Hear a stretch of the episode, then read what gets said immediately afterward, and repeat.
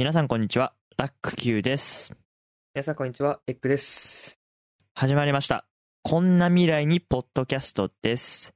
この番組は現役大学生2人が普段は深く話す機会が少ないけれど生きるために必要な社会、政治、経済といった話題を真っ向から話し合っていく番組です。はい。それでは今回の近況時事はエッグさんお願いします。はい、今回の近況記事は、まあ、クリスマスについてです。お、クリスマス？クリスマスね。近況ってことははい。あ、いいっすか？どうぞ。近況、はい、あの、ラク、どうっすか？今まで。一番あ、クリスマスにサンタさんにお願いしたものとかある？あー、あの、定番ですけど、うん。任天堂 DS をお願いしたね、俺は。え、マジで？幼稚園の時に。幼稚園の時とか、DS あったっけ？あ、あったわ。本当にフライトとかの時だけど。小学懐かしい。生の時とかああの、あれですよ、お手紙書きましたよ。あ、ほんとうん。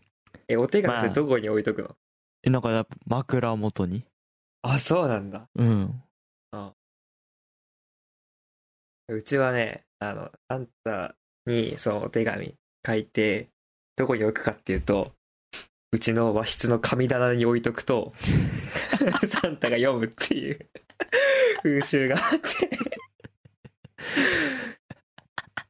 神棚か。神棚ね。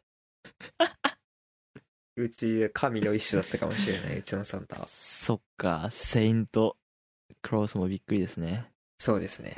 もちろん、あ、ちなみに私その手紙書いた年はですね、絵本が届きました。あ、DS じゃなく？いや、だそうですね。そんなものが届いたことはありませんね。そうだね。サンタさん、うん。サンタの、なんだっけな、なんかサンタの追跡してるさ、ノーラットだっけ？はあ、はあはあ、って知ってる？サンタの追跡をするサイトがあるんだけど。知らない。あの、クリスマス、今はやってるかちょっとわかんないけど、になると、このちっちゃい時とかは、あの、クリスマスになって、24日の夕方とか夜とかになると、うんうん。サンタ追跡中みたいなのが出てきて、で、今、例えばニュージーランドのどこどこで、プレゼント配ってますみたいなのをやるのね。へえ面白い、ね。で、こうサンタが飛んでって、世界中いろんなとこに行って、俺が見たところだと岩手に来たりとかしたの。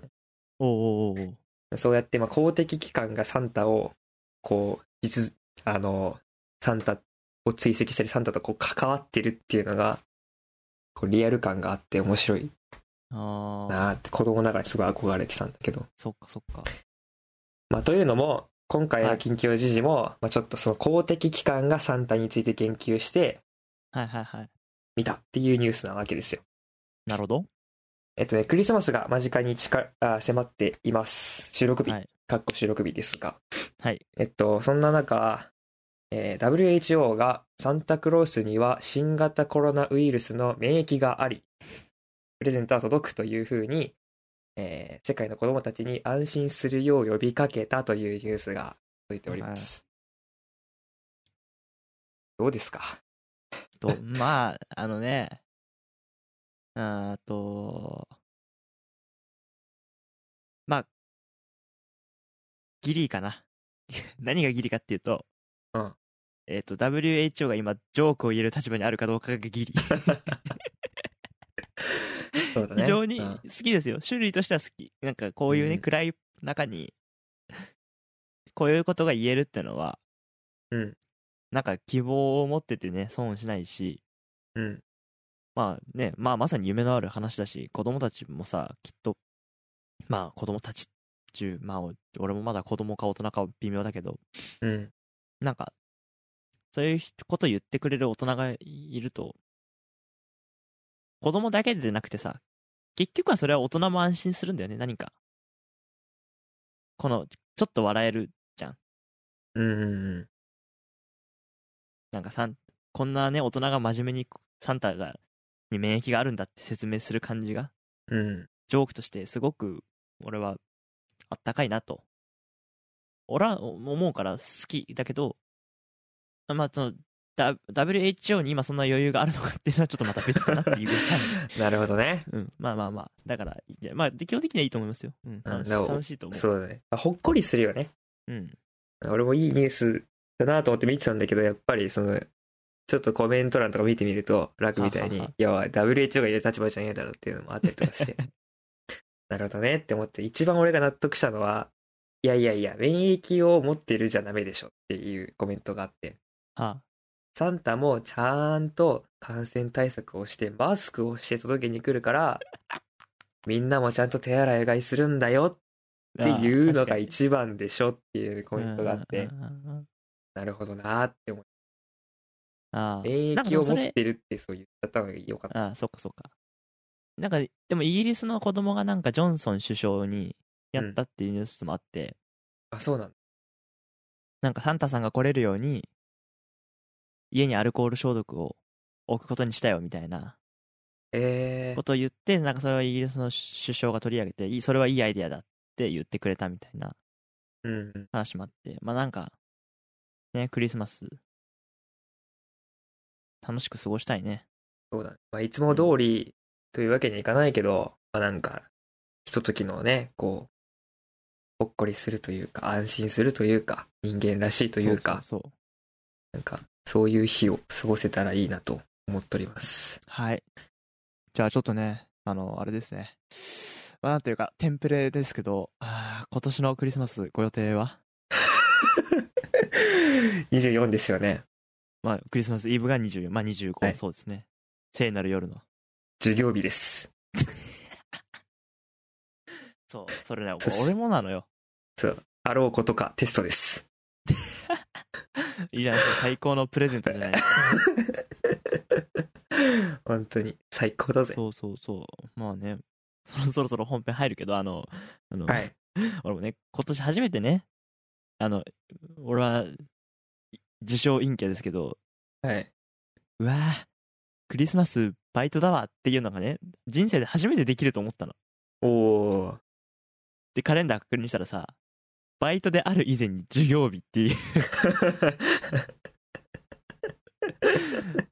おいと思って、うんなんかね、そんなクリスマスですね、今年は。どこまで行っても学生は学生だなと。はい、そんな風に思いました。はい。というわけで、じゃあ、本編に入っていきましょう。はい。いきますよ。はい。こんな未来に、ポッドキャスト。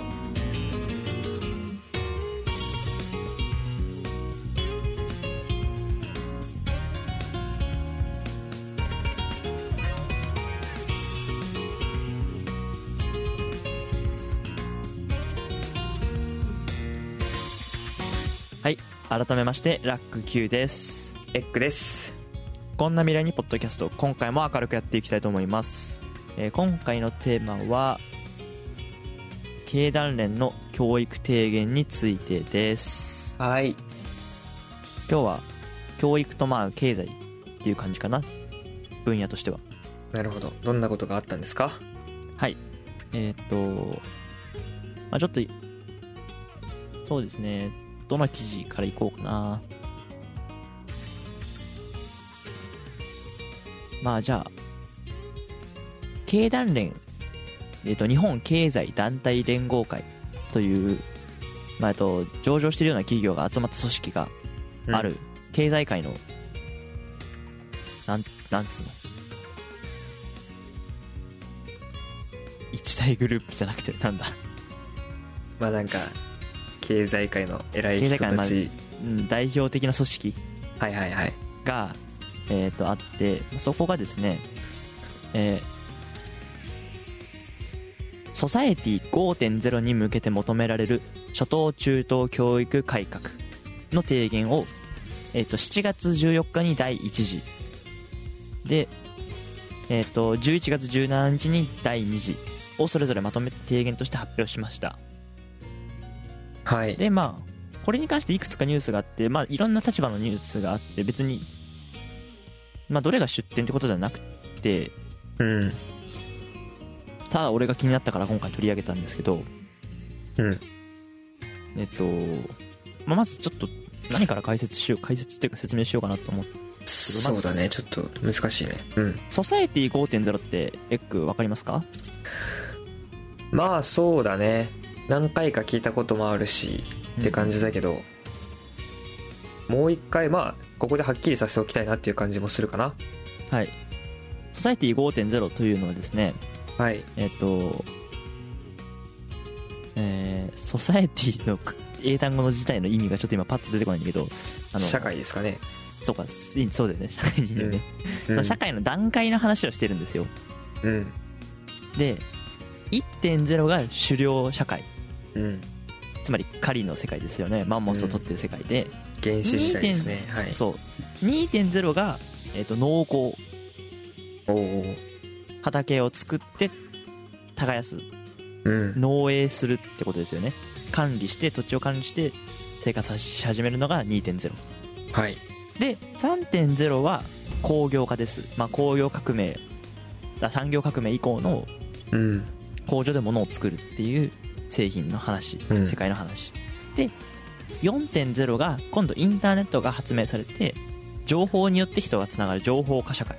あそうだったのか。なるほど。はい。はいはい。情報社会に続く。で5.0っていうのはその情報からさらに一歩先を言って、えー IoT あじゃあ IoT 違う違う LOT か。えロん？あん IoT じゃない。インターネット・オブ・シングスだよね。そうだよそうですね言いました、えっ、と IoT やあと人工知能ですね AI はい。ビッグデータ。っていうようなデジタル革新によって、えーちょっと私が読んでる記事からやると、政府資料の中に説明されてると、えー内容で言うと、経済発展と社会的課題の解決を両立する人間中心の社会。それが、うん。ソサエティ5.0、情報社会の次のステップにあるべき世界というふうに言われています。なるほどで、えー、と話を戻すと、ソサエティ5.0に向けて求められるっていうのは、そういった社新しい社会に向けて、どういう人材が必要か。教育はそういう人、どういう人材を作り上げていくべきかっていうのを、まあまとめて提案している文章になります。うんで、まあいろいろ書いてあるんですが、えっ、と、そうですね、資料、第一次提言の概要の資料からいくつかピックアップしていくと、えっ、と、まあ、コロナっていうのも含めた上でのなんかいろいろあるみたいで、うん。えー基礎学力、まあ、読み書き、計算、英語力の上に、リテラシーが乗っかります、まず。うんえっ、と、リテラシーというのは、推論、データ分析、えーコミュニケーション、IT スキル、プログラミング的思考、ああ、もうたくさんありますね。あと、倫理観 等の、まあ、えーと基礎学力の上にあるその応用としての、まあ、基本的なものですね。はいはいで、さらにその上に、論理的思考力と、えー規範的判断の力。っていうのが乗っかってて、さらにそこにうん課題発見解決力、未来社会の構想設計力。っていうのが乗っかる能力が求められるそうです。投げた最後大丈夫で いや、えっと、まあ、課題解決は、まあ、要するに自分って、要するに基礎学力、リテラシーっていう、まあ、基本的なことを軸に、自分たちで考えて、問題を解決していこうっていうための能力のことだと思います。おそらく、社会5.0と含めて考えると。そうだねで、それを教育の中で、えっ、と、初等、中等、まあ、そして高等、教育で実現していこうっていうふうに考えているそうです。で、例えば、教育の方向性としては、今までの、えっ、と、教師が一律のペースで一斉に指導する教育から、えっ、と、ICT や、まあ、電子系の教材を使った個別最適な学習だと。うんあとは、学校っていう閉鎖的な空間ではなくて、えー学校、家庭、学習塾が連携してやると。勉強、子供を育てる。で、あとは生徒は主体的、対話的で深い学びを実現させる。これはあれですね。いわゆる最近流行りのえっ、と、最近流行りっつって言葉が出てこないのまずいな。主体的アクティブラーニングですかね。アクティブラーニング、そう。はい。ですね、まさに。で、あとは一生勉強っていう考え方なあ。があるそうです。っていう提言はいがまあちょっといろいろ長く長く続いて、ちょっと全部解説している時間は到底ないので、しかもちょっとね、理解が全てできてるわけでもないので、はい。まあ、ここら辺までにしておいて、しておきたいんですが、がうんえっ、と、これね、まあ、今回俺がなぜこれを取り上げたかっていうと、率直な感想を言うと、すごく違和感があったんですよ。うん。まあそれはちょっともしかしたら俺が勉強不足だから違和感があるのかもしれないんだけど、経営団連って、俺経済のことを考えてる団体だと思ってるの。うん。で、学校って、俺は教育の場だと思ってる。学校、まあそれは大学まで含めて。うん。そういうなんか勉強とか学問とか教育とかそういう言葉がセットになるような場所だと思ってて、うん。俺そこって交わらないもんだと思ってたの。うん。うん。交わるべきじゃないっていうか、経団連って学校教育に口出していいんだっていうのが 正直な感想で、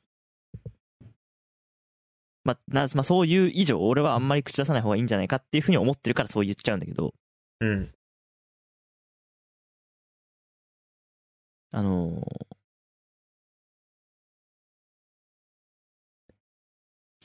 ソサエティ5.0のために求められる改革、教育改革っていうふうに、まあ、目打打ってあって、コロナ時代の教育に求められる枠組みとか、まあ、そういうキャッチフレーズが、あーサブタイトルが付けられたりとか、まあ、ダイバーシティがどうのこうのとかっていうふうに言ってんだけど、うん。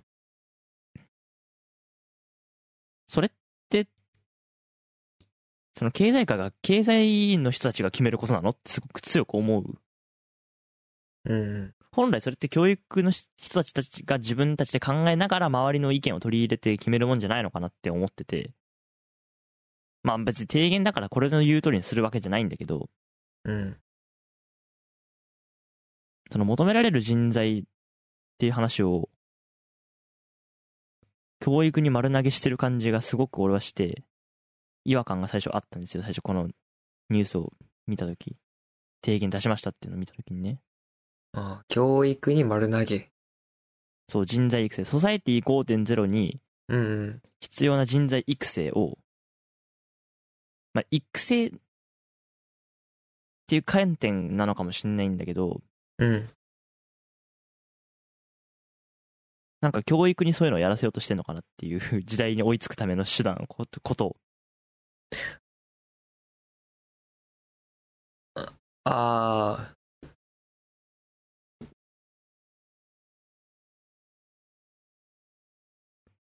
教育うんに、こう、ああしろこうしろっていうことで、まあ、社会を、に日本をなんとか世界の流れに追いつかせようとしてるけど、うん。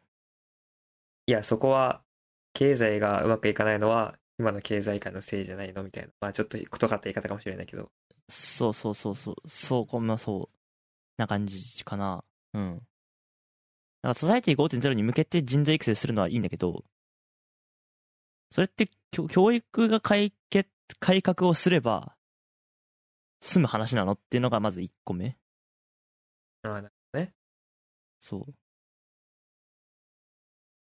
経済自身で頑張る気はないのかっていうところもあって、はいはいはい。まあまあ、そん全部まあ、全部がそう言ってるわけじゃないんだけど、一生教育って言ってるぐらいだからね。うん。っていうのと、なんか、そう、だから内容自体はね、すごく別に普通のことを言ってるんですよ。確かにこれからの社会で必要なことを、例えば情報を必修にするとか、うん。だ教育格差をね、是正するためにどうしたらいいとか、まああとはその電子的なデバイスで学力をサポートするみたいな話とか、うんなんかまあ別にいいんだけど、経済界は経済のことだけ考えていくってわけにいかないのかなっていう疑問。シンプルなね。そっから出発点ですよ、今日の話の。なるほどね。うん。だ俺の違和感わかる？エッグ。なんか、いまあ、こう、ぼんやりと、こう、つかめているようでつかめてないっていう感じもあるから、うん。あれなんだけど。まあ、やっぱ楽としては、経済界の人は、まあ、もともとはし、あなたたちの仕事は、こう、まあ、自分の企業なりの経済活動を通して、お金を稼いだりとかして、うんうん。経済を豊かにするっていうのが、仕事で、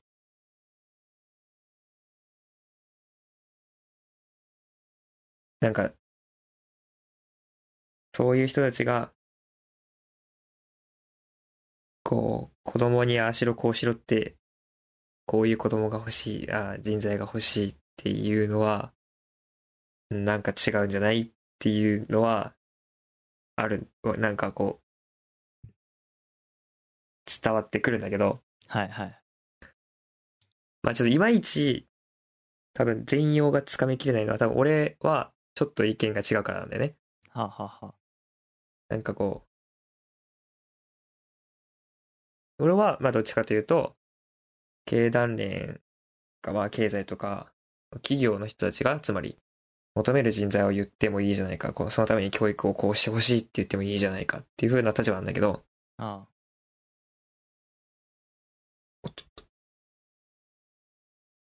まあその、経済界も、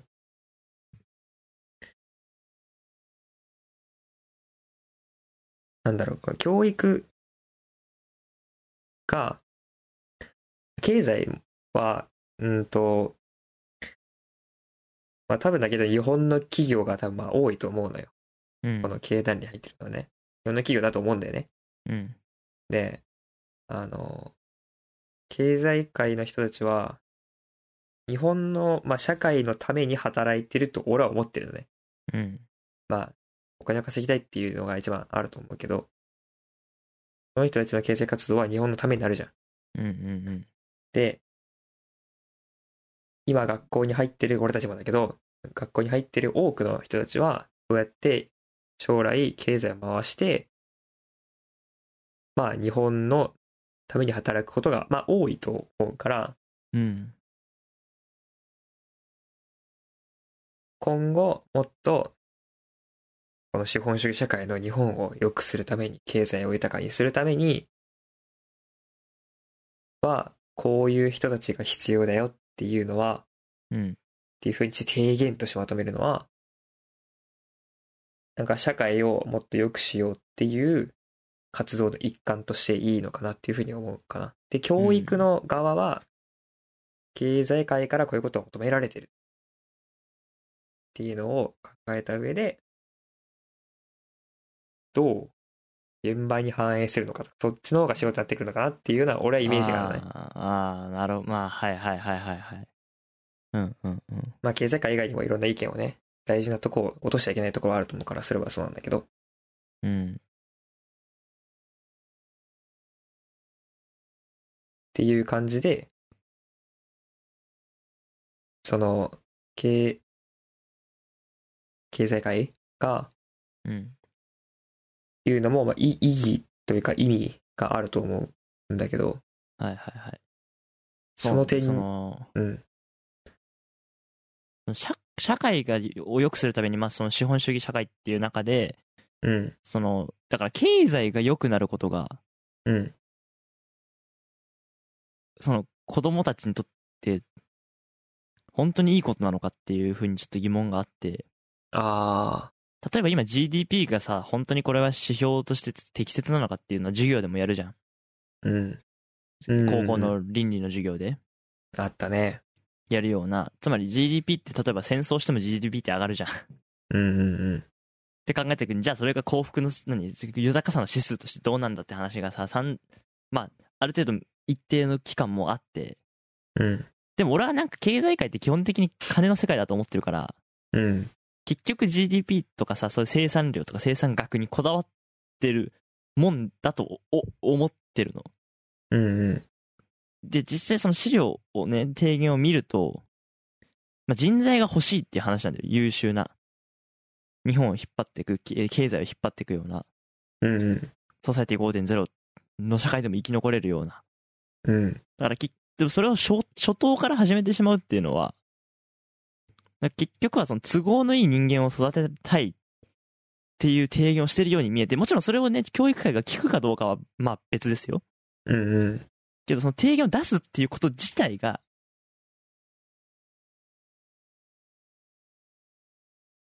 もし、もし本当にその経済のことしか考えてないんだとしたらね、うん。その提言を出すってこと自体がもうなんか、俺にはなんか、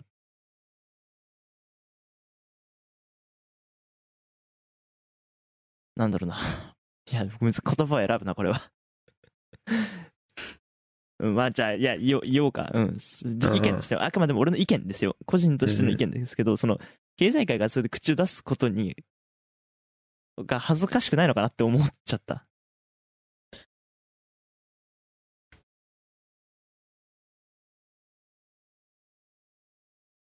なるほどね。えっと、その小学校教育からさ、小学校1年生のその、まあ、いわゆる初等教育の本当のスタートから、うん。お前らが5.0に向けてこんな教育をしてるんだ、こんな教育をしてるんだみたいな。だから、データに強くなれ、情報に強くなれ、リテラシーがうんだらくんだらみたいなのをす推し進めようとしてるように、なんか見えちゃったの、資料が。自分たちにとって都合のいい人間を作ろうとしてるって感じ。そうそうそうそうそうそうそうそう。ああ、なるほどね。あでも、俺は、俺の意見としてね、あ、うん、俺の思想として、俺は学校、小学校の教育ってそういうもんにあると思ってないから、うんうん。俺小学生では、まあ、ぶっちゃけて言うと遊んでなんぼだと思ってるから、そうだね。もう学校に行くのなんておまけもおまけ。勉強なんて国語なんて算数なんて、で、で、思っちゃうぐらいうん。なのよ、正直。でもまあそれに対して反論する人もいくらでもいるし、まあ反論する理由もまあわかんなくもないんだけど、うん。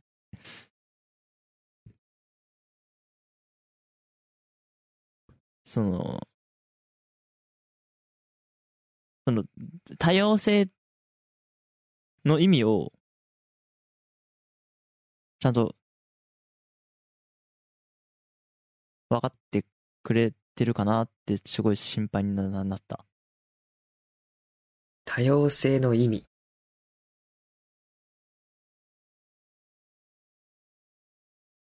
なんか結局その人材を育てるっていう風な話になってくると、うん。みんな情報に強くてみんなどうのこうのみたいなさ、うんうん。結局そのピラミッド型の基礎学力、リテラシー、リえっと、思考力、解決力、設計力みたいなのを、まあ、最終的に理想で言えば、じゃあみんな同じようなやつができればいいのかなって思うのかなって、思ってんのかなってちょっと思っちゃって。ありえないけど、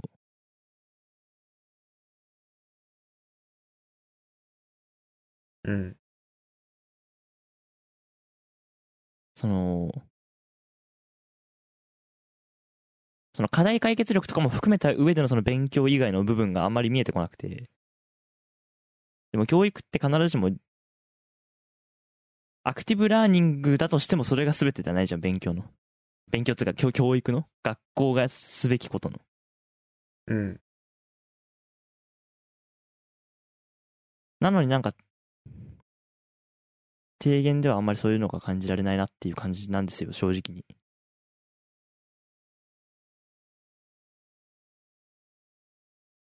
で、さらに言うと、だからそうそこそうか、うん。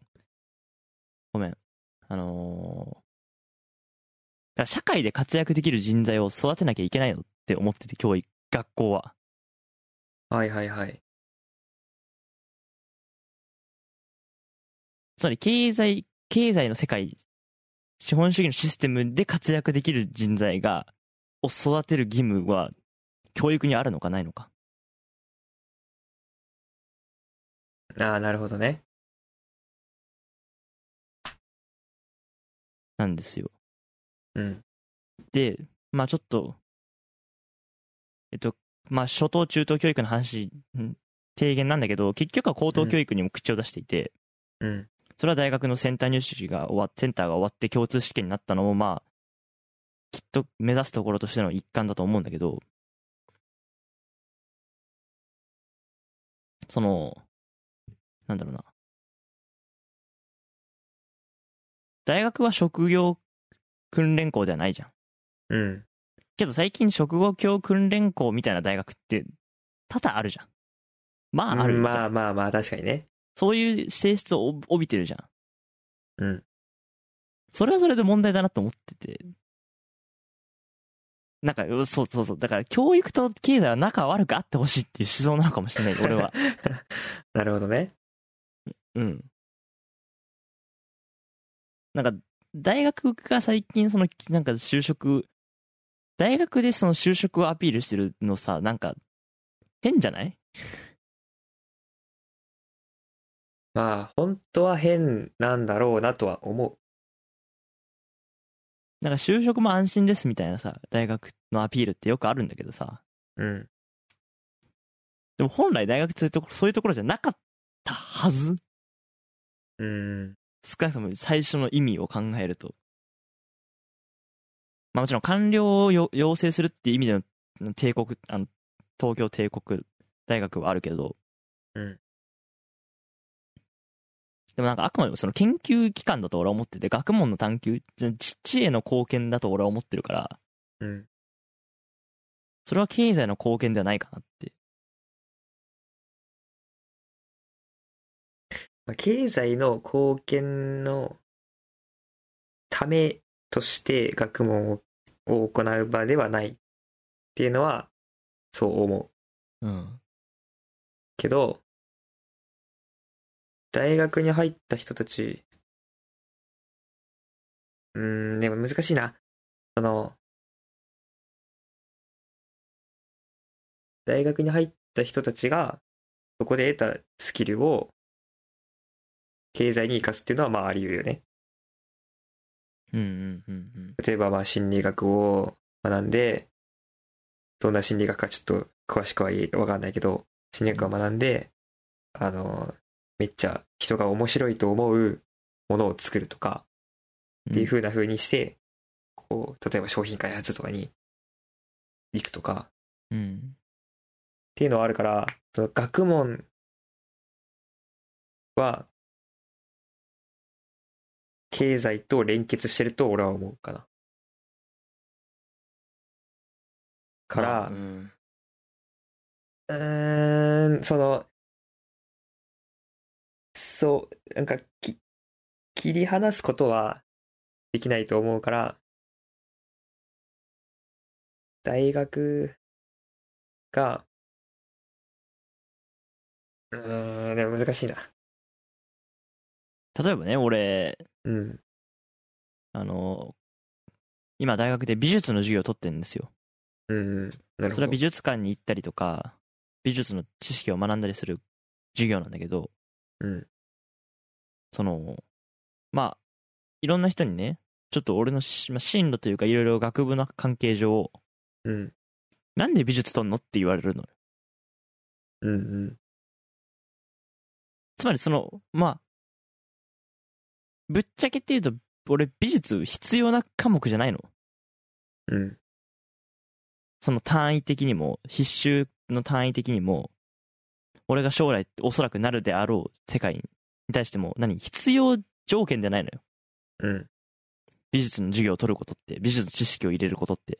うん、けど俺が美術取ってる理由は、別に何かに役に立ちたいからではなくて、今後何か社会に出た時に生かしてやるぞっていうつもりでは受けてなくて、うん、ただ自分の知恵への探求、好奇心、で受けてるから、でもなんかそういうのさ、なんか、美術受けるなんて無駄じゃん。だって、楽関係ないじゃん、美術。みたいなニュアンスで言ってくるの。のに、俺はすごく、なんか、違和感を覚える。ああ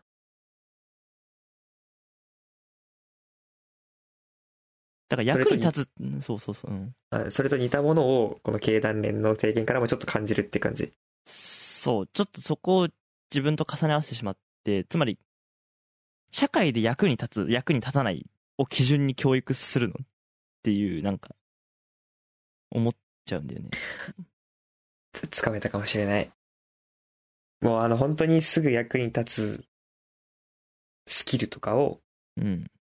重視しすぎてるんじゃないっていう感じ？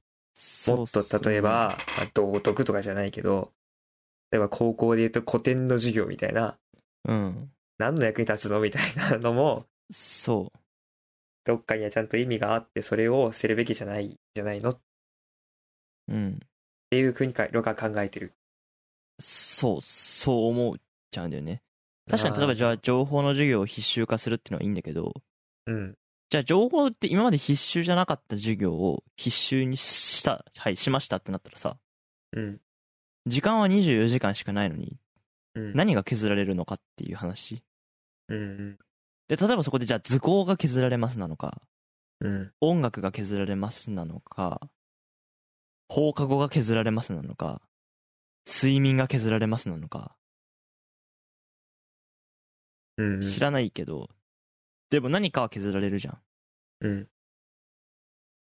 らその情報、例えばじゃあ情報、それがなんかね、すごく経済にとっての目先を考えてるように俺は重ね合わせてしまった。それは。うん。なるほどね。いやー、難しいよ、これ。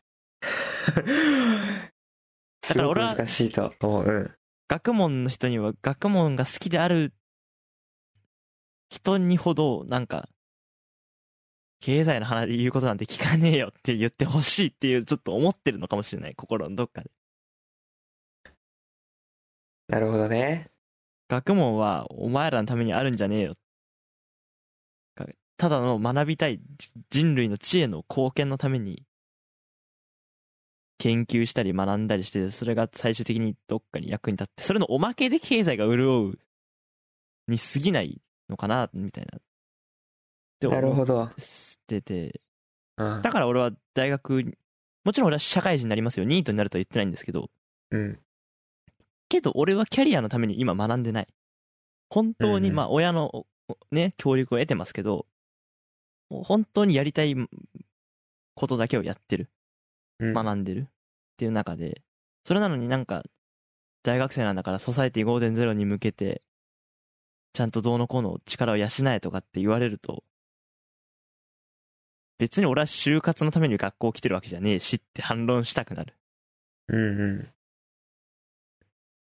ていうのを結局根底の初頭からそういうのが始まっていくのかなって思うと、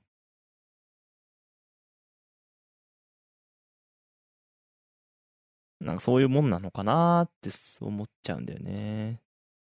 なるほどね。え楽の考える学問って何、何なの？な、な、学問か。学問ってどっから楽の中では？その、小学校のひらがなの授業も学問。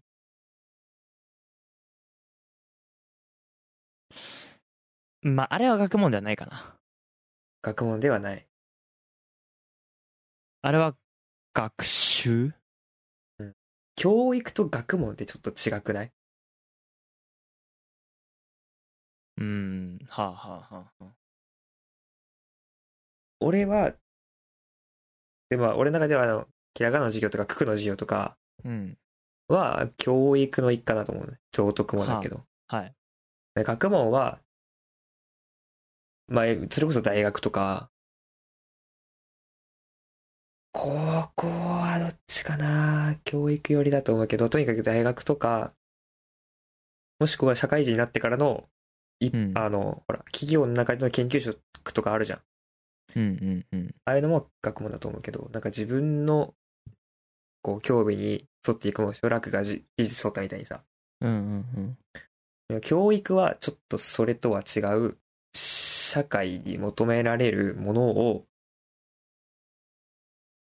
まあ、こう、伝える、教えるじゃないけど、まあ、インプットみたいな。はあ、はあ、うんうん。社会から求められるっていうものが、求められるものを伝えるっていう役割があると思うん。でもうか、ら、うん、うんはい。だから学問に口出すなっていうのはめちゃめちゃわかるんだけど、教育についてはどうなんだろうっていう。こう。その、例えば今俺たちが大学生だけど、小学校の時に受けてきた教育、授業を、そのまま今の子たちにやったとしても、もうちょっと時代が違うじゃん。10年くらいは違うでしょ。うん、うん、うん。そうなると、うんと、黙ってても技術革新は進むし、はい。時代とか環境は変わっていくから、社会が変わっていくから、その、その子たちが社会で幸せになるために必要なものっていうのも変わるんじゃない？うん、うん、かなって俺は思うから、こう、なのに何十年も同じことを教え続けてても、出たらいつか、こう、役に立たなくなるってことないと思うけど、うん。改善すべき時が来るんじゃないかなっていうのは思う。わかるな、なまあ、うまく伝わってないや、多分。まあまあまあ、あのね、まあ確かに教育とじゃ学問が違うってのはわかるんだけど、うん。でも提言の中にはね、えっと、いわゆるじゃあ中等教育って、えっと、えーっと、中等教育って中高の6年間だよね。なんかそこいつもさ、漢字で紛らわしくなっちゃうけど、うん。中等は中高だと思う。中高で、高等学校は中等教育だよね。そうだと思う。うん。そうのはず。うん。じゃあ高等教育が、まあ、いわゆる大学なわけじゃん。うんうんうん。で、まあ、だとしたら言う。まあ、教育に提言するのは、まあ、エッグの話からすると、教育には経済もそうやって人材として育てる義務、あの、育てるって話じゃん。エッグはうん。話からすると。だとしたらね、高校で終わりにすればいいじゃん。確かに。確かに。つまり、高校3年生までうん。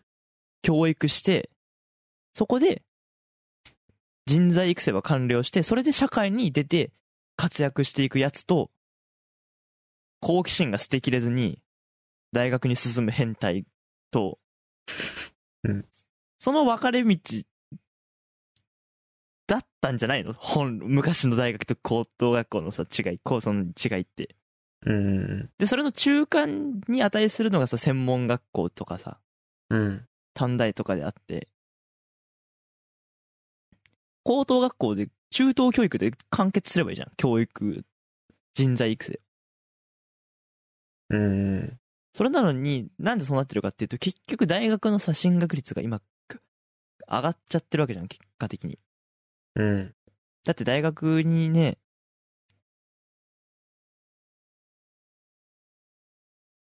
く人多いじゃん、実際問題。うん。で、大学ぐらい行かないとっていう思想の人もさ、もう結構社会にいくらでもいるじゃん。でも、昔は絶対さ、社大学に行くって人の方が珍しい時代もあったじゃん。歴史的にはね。うん。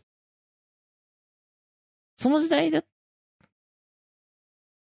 が別に理想だとは言わないけど、けどなんかそことなんかごっちゃになってるからちぐはぐに聞こえるのかなって、ちょっと今エッグの話を聞いて思った。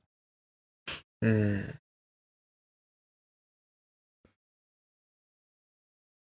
そうだまあさっき言ったことと食い違う、もうすすぐ食い違うかもしれないけど、うん。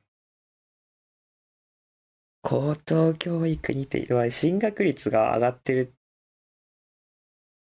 てことは、もう高校だけじゃ完結できないとかっていうことなのかな？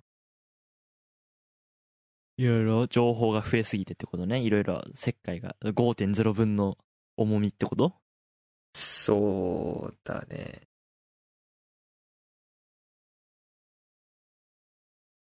うん。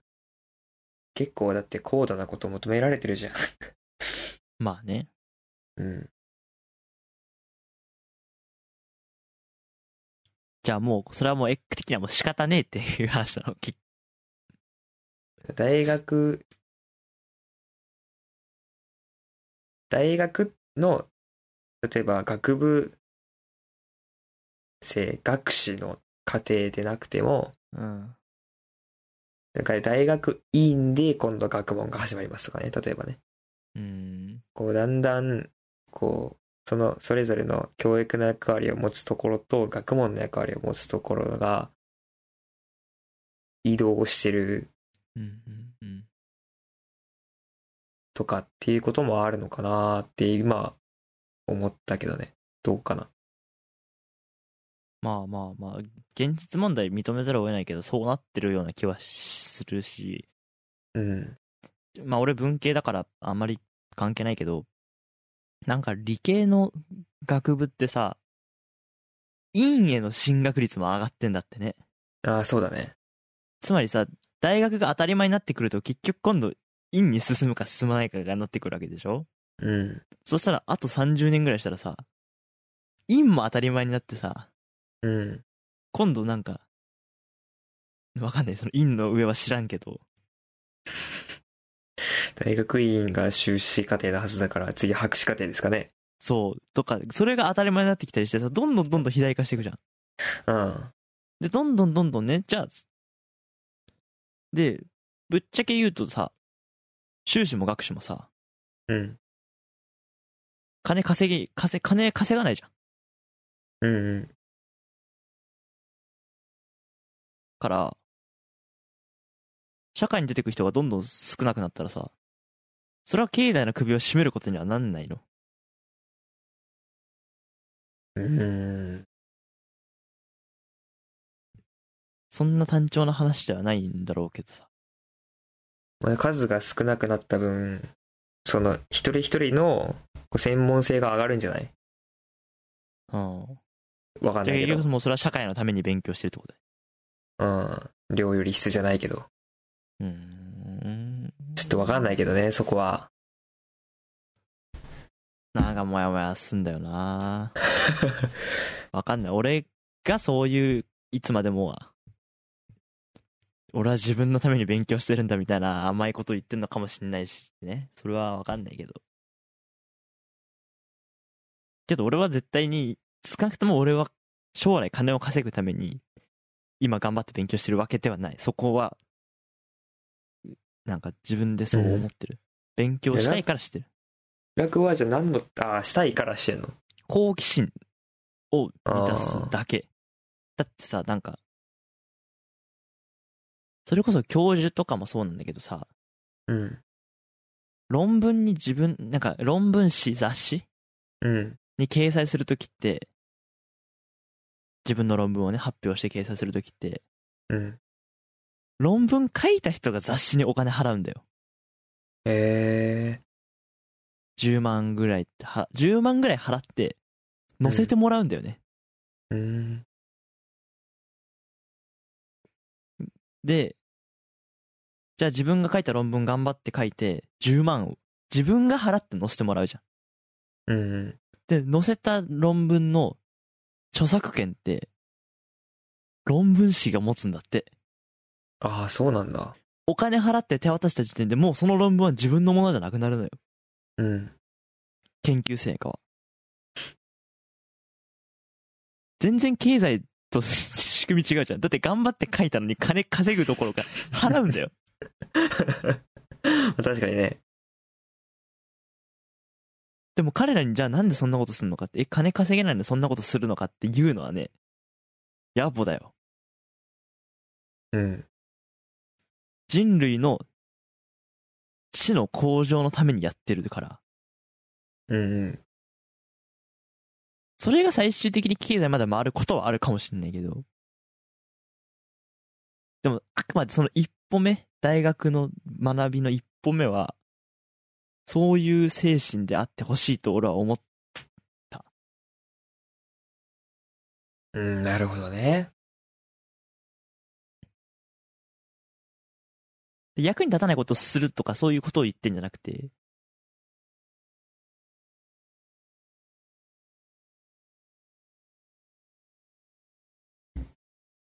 うん。稼げないけどやるんだよ。稼げなくても学ぶんだよ。っていう考え方をもしたいなって俺は思ってる。うん。だからもうそれは俺の意思表明でしかないけど、もうここまで来るとね。それでなんか、それなら、うん、それってね、でも経済連は、あ経団連は、でも人材が欲しいんだなっていう。っていくとやっぱさ、うんやで、そこで、まあなんか、やっ、初めて一周して、じゃあ教育、あるいは学問って、何のためにあるのか、誰のためにあるのか。うん。例えば究極的な選択肢として、経済が良くなるためだったら、子供たちの個性はいらないのかとかさ。うん。実は何かいろんな証明がね、なされた結果、いろんな研究が進んだ結果、実は多様性がなくても生産性が上がることが証明されたりした場合に、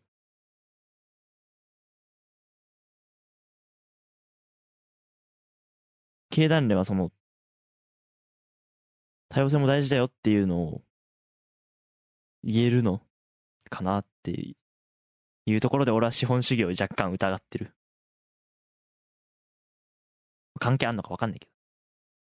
必ずしもその、っていう感じなんですよ。これは俺の理想が高いだけですかね。学問に対する。まあ、そうだね。これからもし、可能性は低いと思うけど、うん多。様性がない方が経済が豊かになるっていう風になったら、経団連は言うのかな？提言すんのかな？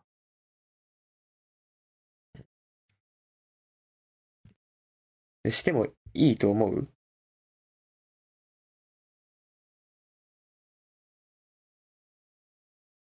なんかね、してもいいと思うっていうその理論になっちゃうとさ、その結局表現の自由の問題もあるから別にしてもいいんだけど、うん。けど俺が例えばその時、例えば何かの学者になっていたとして、うん。自分が教授という立場で学問をうん心、学問をしている立場で経済連がそんなことを大学の教授はこんな風に教えるべきだ。生徒を学生を育成するするように教えるべきだってきたら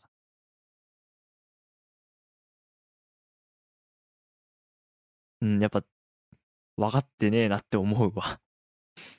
なんか役に立つとか立たないとか金が稼げるとか稼げないとかそんな尺度で動いてないんだなって、そんな尺度で動いてねえんだよって。うん。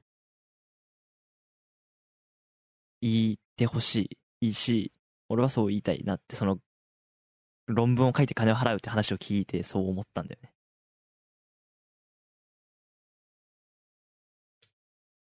なるほどね。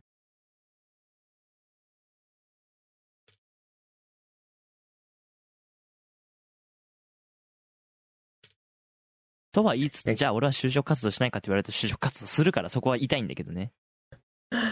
けど俺は就職活動で大学に頼る気はないから。おお。ね楽はかなり、こう、やっぱ学ぶ側の人たちから見てるっていう感じなのかな。まあ、うん、そう、そうだね。学ぶ側の視点なのかね。うん、それはすごく思う。やっぱり、大学行って遊ぶぜって言ってる人のしか俺はやっぱり理解できないし。ああ、まあまあ、それはちょっと確かに、こう、あ別だよね、ちょっとね。でもほら、別でもさ、ほら、でもなんでそういう、じゃ、じゃあなんで大学来たのかっていうとさ、うん。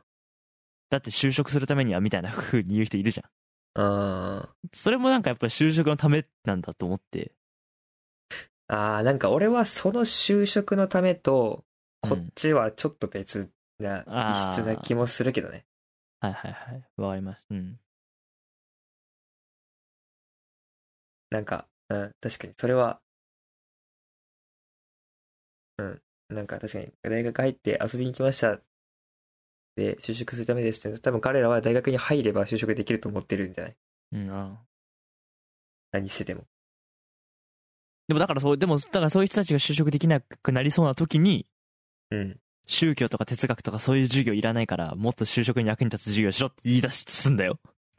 ああ、なるほどね。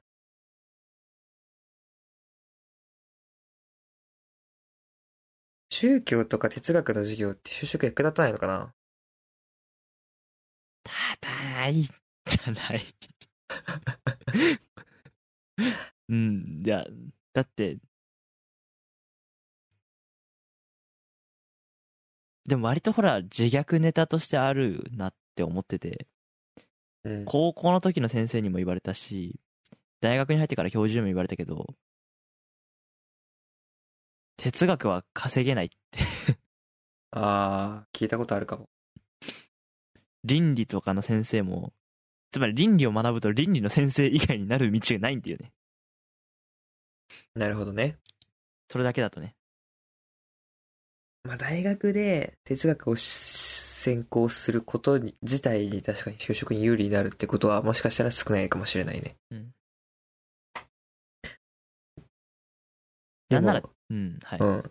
でもなんか、こう、じ全部の教育を考えたとき、小学校の道徳に始まるうんうん。倫理とか哲学の話を、はいはい。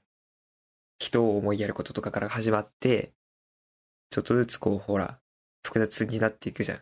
うん。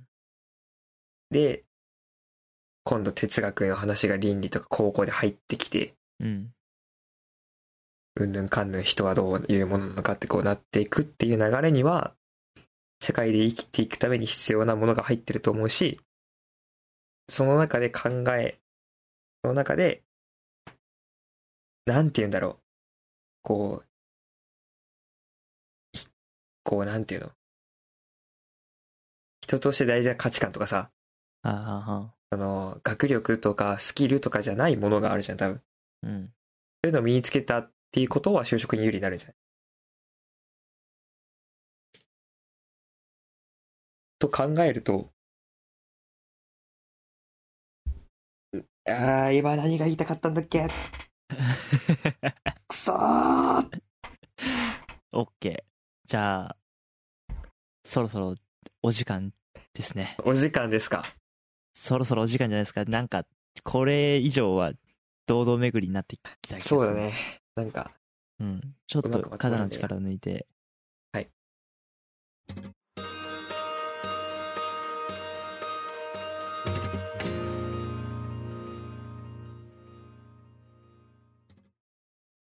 エンディングです。はい。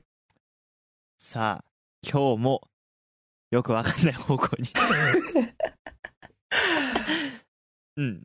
最後のエッグの話はね、ちょっとエッグが最後何が言いたかったかちょっとわかんないんだけど、まあ、人として必要なもののために倫理とか哲学が繋がってるってのはわかるよ。うん。だからそういうところってたくさんいろんなところに転がってると思うんだけど、だから、じゃあ情報をね、必修科目にしたときに、じゃあ何削るの？小学校で。なんだろうね。何削る？結局は図工とかさ、音楽もさ、そういうなんか人間としてのあれを高めるためにあある科目だと俺は勝手に思ってた。アート。うん。だとするとそこはじゃあ削れないのかなって思って。いやね、そう。う。うんん。価値を想像する能力とか言ってるから、芸術はあんま削れないんじゃないかと思うね。でも数学もね、絶対絶対削れないじゃん。ああ、国語削れんじゃね？あ そう、そう、いく？国語？削れんじゃね？でも俺国語もリテラシー、論理思考の、まあ改善の余地はあるけどね。あんまり論理思考にこだわってないし。小学校の。小小説とかがな減るんじゃないかって思う。うんまあいいですけど、でちょっと詳しい話はいいですけど。そうそう、でも小説の中にほら哲学が混ざったりするじゃん。そうなんだよね。うん。そうで俺は小説とか入れてほしい派ですよ。うん。なるでしょ？で、社会も削れないかな、で理科も削れないかなってなってさ。じゃあなら、ね、小学校が6時間じゃなくて7時間授業になるとかならね。でもじゃあ、でも放課後の友達と遊ぶ中に、大きな発見が転がってることってあるじゃん。うん。って考えると、どんどんどんどんやることが多くなってって。ねえ、結局、俺自由からの闘争って言葉使いがちなんだけど、結局圧迫されて勉強してったやつばっかり認め求められるのかなとかいう恐怖がありますね。うん。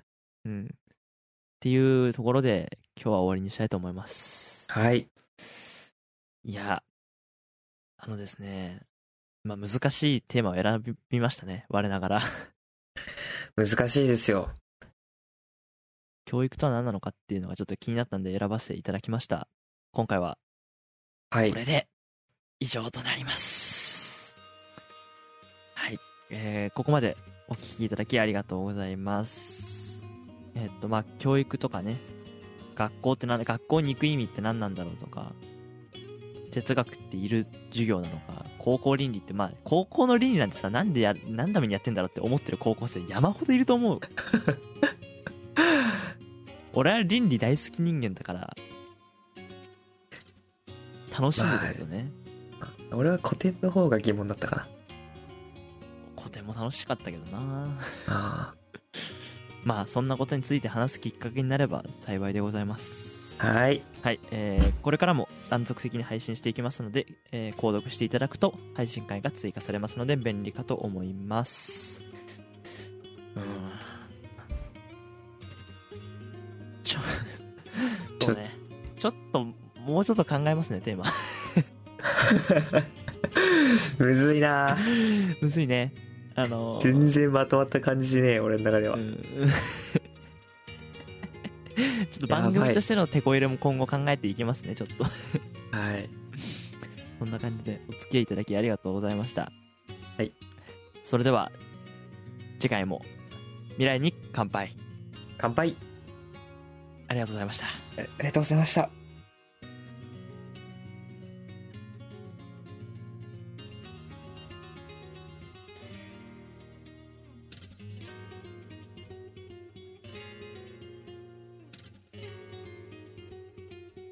番組をお聞きいただきありがとうございます。こんな未来にポッドキャストはご意見、ご感想を募集しています。番組ホームページの投稿フォームからお送りください。ホームページは lacradio.net スラッシュ konmira ラクラジオ .net スラッシュコンミラです。なお、最新情報はチャンネルラクラジオ公式ツイッターから発信していますので、フォローよろしくお願いします。それでは皆様からのお便り、お待ちしております。